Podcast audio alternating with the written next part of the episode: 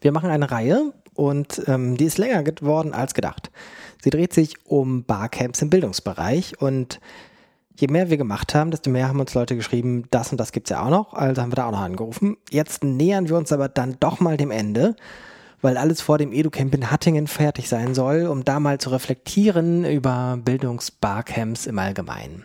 Wobei Bildungsbarcamps meint, dass sie Themen im Bildungsbereich behandeln. Denn Bildungsbarcamps kann man wahrscheinlich zu allen Veranstaltungen sagen, bei denen man was lernt und Barcamps sind ja dafür da, dass man was lernt. Insofern ist ein Bildungsbarcamp vielleicht nicht der richtige Begriff, Herr Musmeerholz. Ähm, so viel zur Leserpost an mich selbst vorab. Jetzt rufen wir mal an, und zwar bei zwei Personen gleichzeitig. Ähm, Jürgen Ertelt, Iskat Waller sind die beiden Adressaten und wir gucken mal, ob sie beide gleichzeitig erreichbar sind. Die Kinder- und Jugendstiftung Iskat Waller, hallo? Hier spricht der Jöran, das klappt schon mal. Hallo. Hallo. Jetzt gucken wir mal, ob es bei Jürgen auch noch klappt. Jürgen Ertelt, Jugendbeteiligen jetzt. Wie auf ah. Stichwort. Es glaubt uns keiner, dass wir das spontan so gemacht haben. Hier spricht der Jöran. Hallo Jürgen. Hallo Jöran. Könnt ihr als erstes sagen, dass wir ähm, ohne eine Dreierprobe vorab tatsächlich so rangegangen sind, wie man es jetzt hört? Also Jürgen hat es natürlich nicht gehört, weil er als letzter rangegangen ist, aber es passt hervorragend. Wir schwören, dass das so war. Mhm. Sehr schön. Ähm, wir haben ein ähm, Projekt, das heißt Jugend beteiligen jetzt. Das Projekt ist nicht nur ein Barcamp, ähm, aber auch. Und genauer erklären, das sollt ihr jetzt machen. Ich hoffe, ihr habt euch so abgesprochen, dass jeder von euch einen Teil machen kann. Iska fängt an. Das ist immer gut. Genau, aber ich würde dann anfangen und dann zu Jürgen überleiten. Das probieren wir auch mal ganz spontan aus. Los geht's. Okay, also Jugendbeteiligen jetzt ähm, für die Praxis digitaler Partizipation. Ähm, der, der Untertitel ist ganz wichtig. Ähm, das ist ein Gemeinschaftsprojekt, was wir von der Deutschen Kinder- und Jugendstiftung ähm, zusammen mit dem Deutschen Bundesjugendring und IAB, der Fachstelle für internationale Jugendarbeit der Bundesrepublik Deutschland e.V., zusammen umsetzen. Ähm, das Ganze ist initiiert und gefördert vom Bundesministerium für Familie, Senioren und Frauen. Äh, nee, Quatsch, Frauen und Jugend, ich schmeiße immer durcheinander, also vom Bundesjugendministerium. Und ähm, das wichtige Thema, was wir haben, ist, dass wir eine lebendige Beteiligungskultur wollen. Und ähm, es gab auch schon ähm, diverse Vorgängerprogramme, Youthpart, Youthpart lokal, ich mache Politik, was ja immer noch läuft. Ähm, und da sind Erfahrungen gesammelt worden im Bereich digitaler Jugendbeteiligung. Und diese ähm, Erfahrungen, die wollen wir halt aufbereiten und ähm, nutzen, ähm, um andere wiederum zu inspirieren, Beteiligung umzusetzen. So, und inspirieren wollen wir halt alle, die irgendwie ähm, digitale Jugendbeteiligungsprozesse umsetzen sollen, wollen, müssen. Ähm, das bundesweit ähm, in der Kommune, im Land und es können halt sowohl engagierte Jugendliche sein als auch politische Entscheidungsträgerinnen, also eine sehr breite Menge. Und wir mhm. haben so vier Bereiche. Einmal die Online-Plattform Jugendbeteiligen jetzt, wo wir das alles bündeln wollen. Wir haben Netzwerke, wo wir einen Austausch ähm, forcieren wollen. Wir haben Tools, ähm, die wir weiterentwickeln wollen und Qualifizierungsangebote. Und weil uns der Austausch und diese Wissensaufbereitung total wichtig ist, haben wir als ein wichtiges Element in diesem Jahr ein Barcamp durchgeführt, für das es auch ein Tool gibt, was wir weiterentwickeln wollen. Und genau. warum wir das gemacht haben, kann der Jürgen nochmal ausführen. Ja, das Barcamp-Format ist für uns doch eine sehr hilfreiche Geschichte, weil es genau an der Schnittstelle zwischen digital und analog auch stattfindet. Also die Community bildet sich ums Barcamp herum schon auch übers Web und die Kommunikation vor Ort ist ein bisschen ähnlich, so wie wir es von Social Media erkennen. Ein offenes Format, jeder kann sich einbringen, jeder kann was kommentieren, verschiedene Möglichkeiten der Präsentation sind da. Das war auch sehr früh schon für uns eine Idee, auch ein entsprechendes Tool zur Organisation von Barcamps auch zu fördern. Damals noch unter UsePart und diesmal unter Jugendbeteiligen jetzt. Das ist äh, unter barcamptools.eu der Camper. Und darüber haben wir auch ein eigenes Barcamp äh, eingeladen.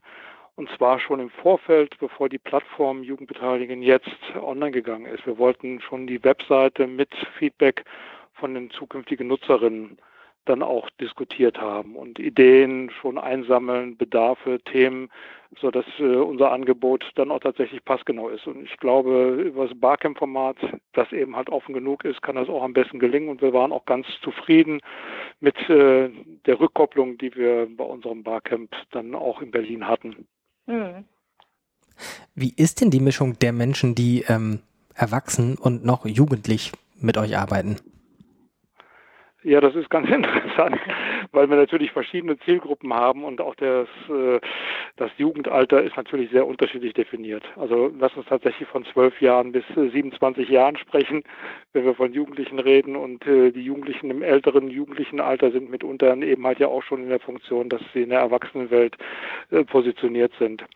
Ähm, es ist, ist so, dass wir natürlich dann auch von der Ansprache her gucken müssen, dass wir die verschiedenen Adressatengruppen dann auch erreichen und mitunter auch dadurch, indem wir es thematisieren, dass es hilfreich ist, mit digitalen Tools zu agieren oder eben halt auch Formate wie zum Beispiel das Barcamp dann auch auszuprobieren, um da Brücken zu bauen, dass es leichter ist, äh, dann auch tatsächlich das breite Spektrum von Teilnehmenden auch ähm, zu aktivieren.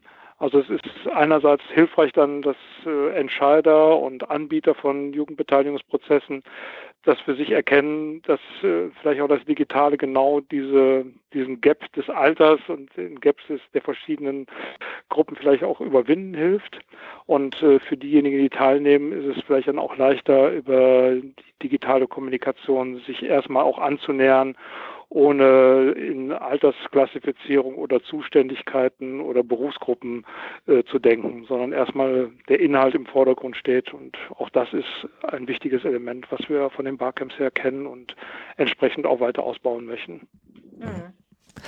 Apropos vom Barcamp kennen. Eine Zusatzfrage in dieser kleinen Reihe lautet immer, gibt es irgendwelche biografischen oder institutionellen oder ideengeschichtlichen Zusammenhänge zum EduCamp? Ja, bei mir auf jeden Fall, weil mein erstes größeres Barcamp war ein EduCamp in Ilmenau. Und äh, als ich da ankam, war ich sehr skeptisch. Und äh, auch nachher, als die Vorstellungsrunde mit den drei Texten lief, habe ich gedacht, oh, das kann ja eigentlich gar nicht funktionieren in der knappen Zeit, dass alle durchkommen und man sich das auch noch merken kann.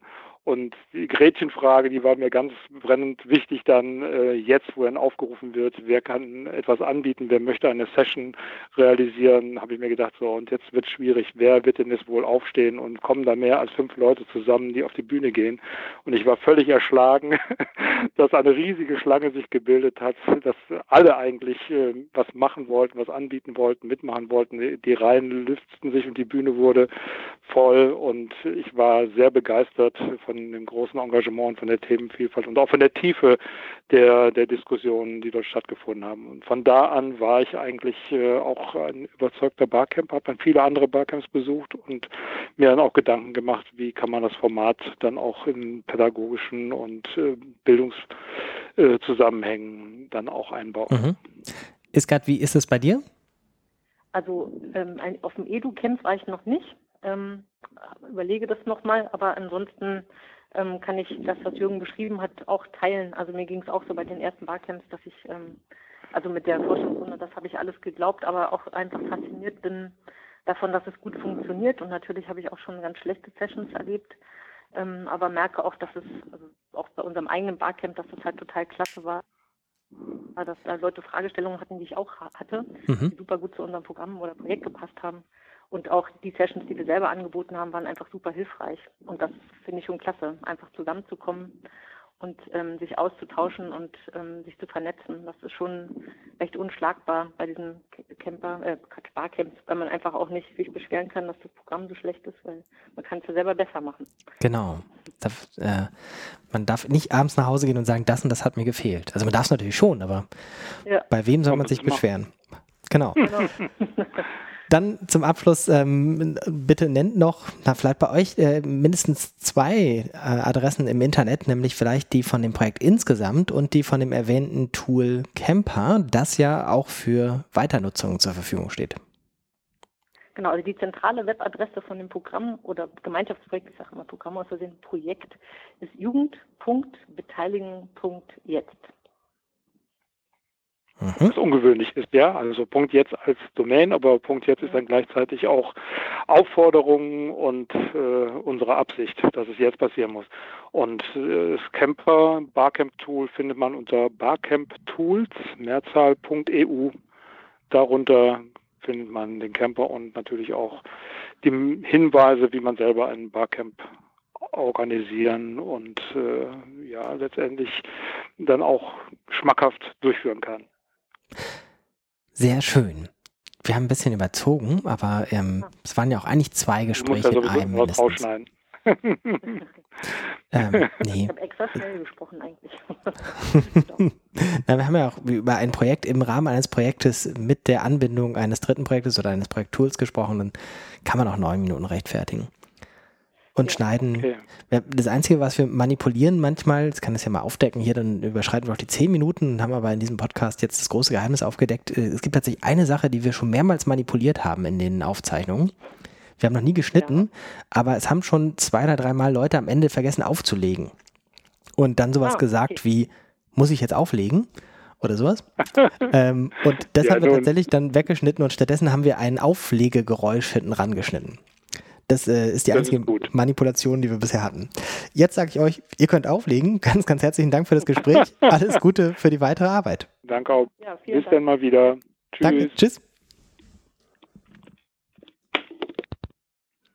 Sie haben wirklich aufgelegt.